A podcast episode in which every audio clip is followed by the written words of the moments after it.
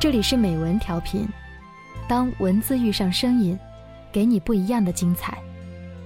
我是主播思思，今天为您带来的文章是：抓住男人的胃，未必抓住男人的心。这一封情书来自叶倾城。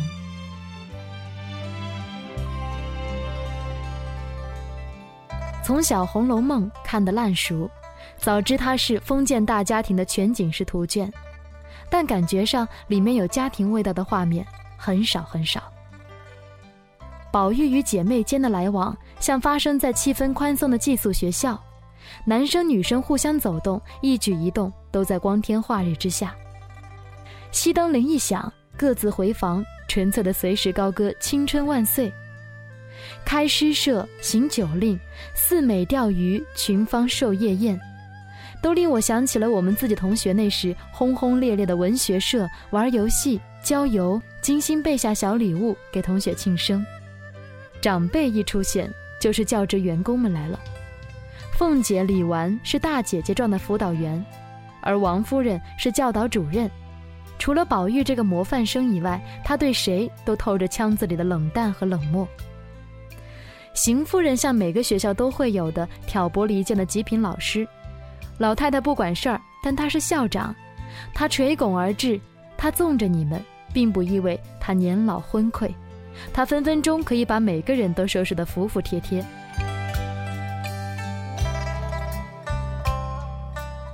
也许最温暖的一幕发生在第八回，一个下着雪珠的下午，宝玉踏着薄薄的雪意去探望小样当中的薛宝钗，正与丫鬟们打点针线的薛姨妈一把把她抱入怀中。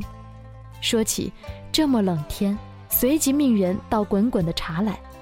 宝玉一问宝钗，她马上说：“在里间不是，里间比这里暖和。”中国的待客之道以吃为上，薛姨妈摆了几样细茶果来。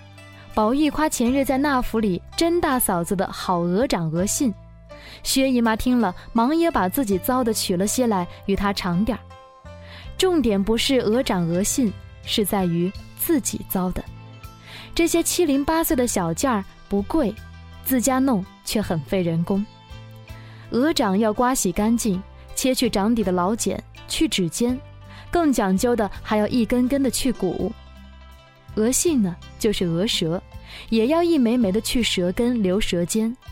鹅掌鹅信才多大个儿啊，弄一下午未必整出一盘的量。当然了，薛姨妈恐怕不需要亲自动手，看着丫鬟老妈子做就行。但是要精挑细选肉头肥厚的鹅掌，色泽新鲜的鹅舌，得主咐亲自过眼，还要盯着人细细收拾。给自家人吃的，比不得外人，不能敷衍了事。糟卤有市售的，但精细的人宁可自己做，比街面上的干净可靠。得，又多一事儿。你能想象王夫人亲自下厨吗？赵姨娘只怕都远泡厨，当家的凤姐也无非是叫人做去。但薛姨妈她是一个附属人家的精明主妇，虽然也时不常要陪老太太打个牌，但大部分的心力估计都是在家务事上。柴米油盐酱醋茶，事事关心，从来没个闲的时候。为什么她嘴碎，时常批语小辈说不知过日子？只会糟蹋东西，因为他自己是最会过日子的。这顿饭吃得好愉快，宝玉笑道：“这个须得就酒才好。”他便令人去灌了最上等的酒来，听听最上等。奶妈李嬷嬷劝止，他就先护在里头，说：“便是老太太问，有我呢。”宝玉说：“爱吃冷酒。”他忙道：“这可吃不得。”吃了冷酒，写字手打颤儿。李嬷嬷再三劝阻，还寄出贾政来吓宝玉。薛姨妈当仁不让，说：“只管放心吃，都有我呢。”越发吃了晚饭去，便醉了，就跟着我睡吧。喝了几杯，千哄万哄着让宝玉收了杯，上了酸笋鸡皮汤。宝玉痛喝了两碗，吃了半碗碧金粥，又艳艳的沏上茶来，大家吃了。圆满收工，宝玉的感受是心甜意洽，薛姨妈这才放了心。当然了，薛姨妈对宝玉好是应该的，她就是这么一个千人捧万人哄的凤凰蛋。但她实在像我们熟悉的那些妈妈们一样，家有小女初长成，一切被女儿无意中提起的同龄男生都能让她眼前一亮。哪里的？你们认识多久了？但凡有男生上门，哪怕只是来帮她重装电脑的，都像有无限的可能性。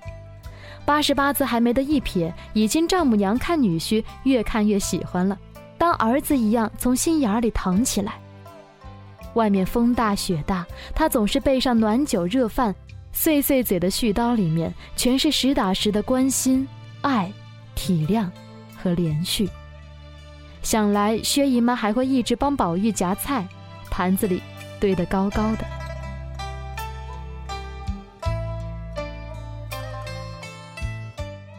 这回目叫“探宝钗黛玉扮寒酸”，只是同时在场的林妹妹显得格外的小心眼儿、任性使气儿。她是神仙人物，与世俗的油烟气彼此唐突。她那句话说的没错，我来的不巧了。人家的其乐融融里，她是横插进来的一笔，破坏了团圆。总之，有薛姨妈这样的丈母娘实在不错。可惜对宝玉来说，爱、关心、照料，在他生活当中多的满意，全不稀罕。像脖子上那块玉，随时都能够摘下来一扔。不知道为什么，薛姨妈让我想起了《半生缘》里的沈太太，丈夫有姨太太，长期住在那儿，晚年生病。儿子世军回家去小公馆探望父亲，因为觉得世军胃口不大好，以为他吃不惯小公馆的菜。第二天他来，便把自己家里制的素鹅和莴笋圆子带了下来。这些莴笋圆子做得非常精致，把莴笋腌好了，长长的一段，盘成一只暗绿色的饼子，上面塞一朵红红的干玫瑰花。他向世君笑道：“昨天你在家里吃早饭，我看你连吃了好两只。”想着你也许爱吃，萧童也就是沈太太的丈夫看见了也要吃，他吃粥就着这种腌菜更是合适，他吃得津津有味，说多少年没吃到过这东西了。姨太太听了非常生气。素鹅是豆制品，莴笋圆子应该就是爆腌莴笋，莴笋洗净去皮，在盐水里浸个半天，变软后捞出沥干水分。在通风向阳处晾晒个半干即可。我们也经常吃，不过还要多一个工序：切片儿。小薄片簇拥在一起，像落了一盘暗绿牡丹花瓣。我疑心沈太太的莴笋圆子也是要切片儿的，不过好刀工，切完了还保持原状而已。否则一整根的莴笋可怎么下口呢？出乎意料。沈先生被莴笋园子打动，与姨太太一场大闹之后回家了，像圣经里的浪子回头的故事一样，喜从天降。沈太太因为萧彤曾经称赞过她的莴笋园子，所以今年大做各种腌辣的东西：笋豆子、香肠、香肚、腌菜、臭面筋。世君从来没看见他这样高兴过。我自己也到了婆婆妈妈的年纪。逢年过节也会做一些腌辣食品，立冬后灌香肠，用最贵的黑猪肉，肥胖胖的香肠划过手心是微胖的柔软。八月在院子里捡落花做糖桂花，还试酿过葡萄酒，成品酸的刺喉，酒精味儿浓得呛眼睛。早知不如让葡萄自行腐败，还有发酵的酒香。我渐渐理解，厨房生涯需要的不仅仅是钱、劳力或者是工艺，而是一种心情。尤其是腌渍物量又大，要折腾很久，还预留了很久的保存期，至少能吃半年，是一种食物说的天长地久。我知道这个弄好后，你还待在这间屋子里，还属于我，还有吃的力气，还愿意与我一桌吃饭。冬月里。看到林家挂了一阳台的香肠，累累赘赘，全是对未来的心安。这一回，沈太太是真正的大获全胜，因为没多久，丈夫便病势沉重，简直可以说是死在她的怀抱中。盖棺论定，现在谁也没法把她抢走了。一盘莴笋园子，功不可没。有一句老话说：“要抓住男人的心，先要抓住男人的胃。”我总疑心是一句外国谚语，发生在所谓的欧村、澳村或者美村。三明治果腹的地区跟饮食文化极度发展的大中华无关。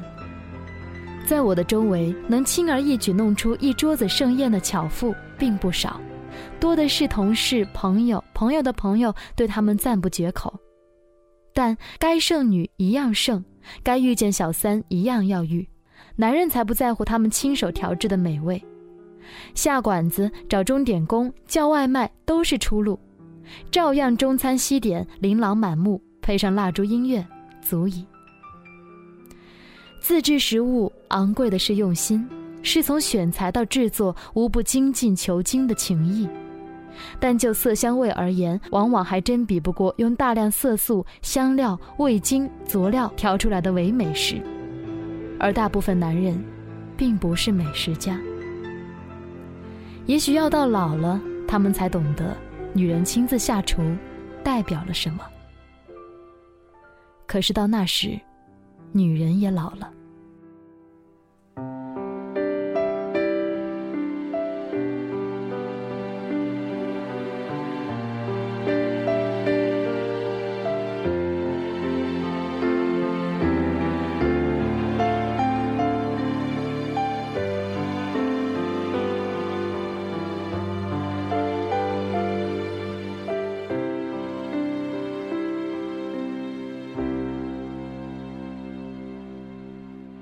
最好不相见，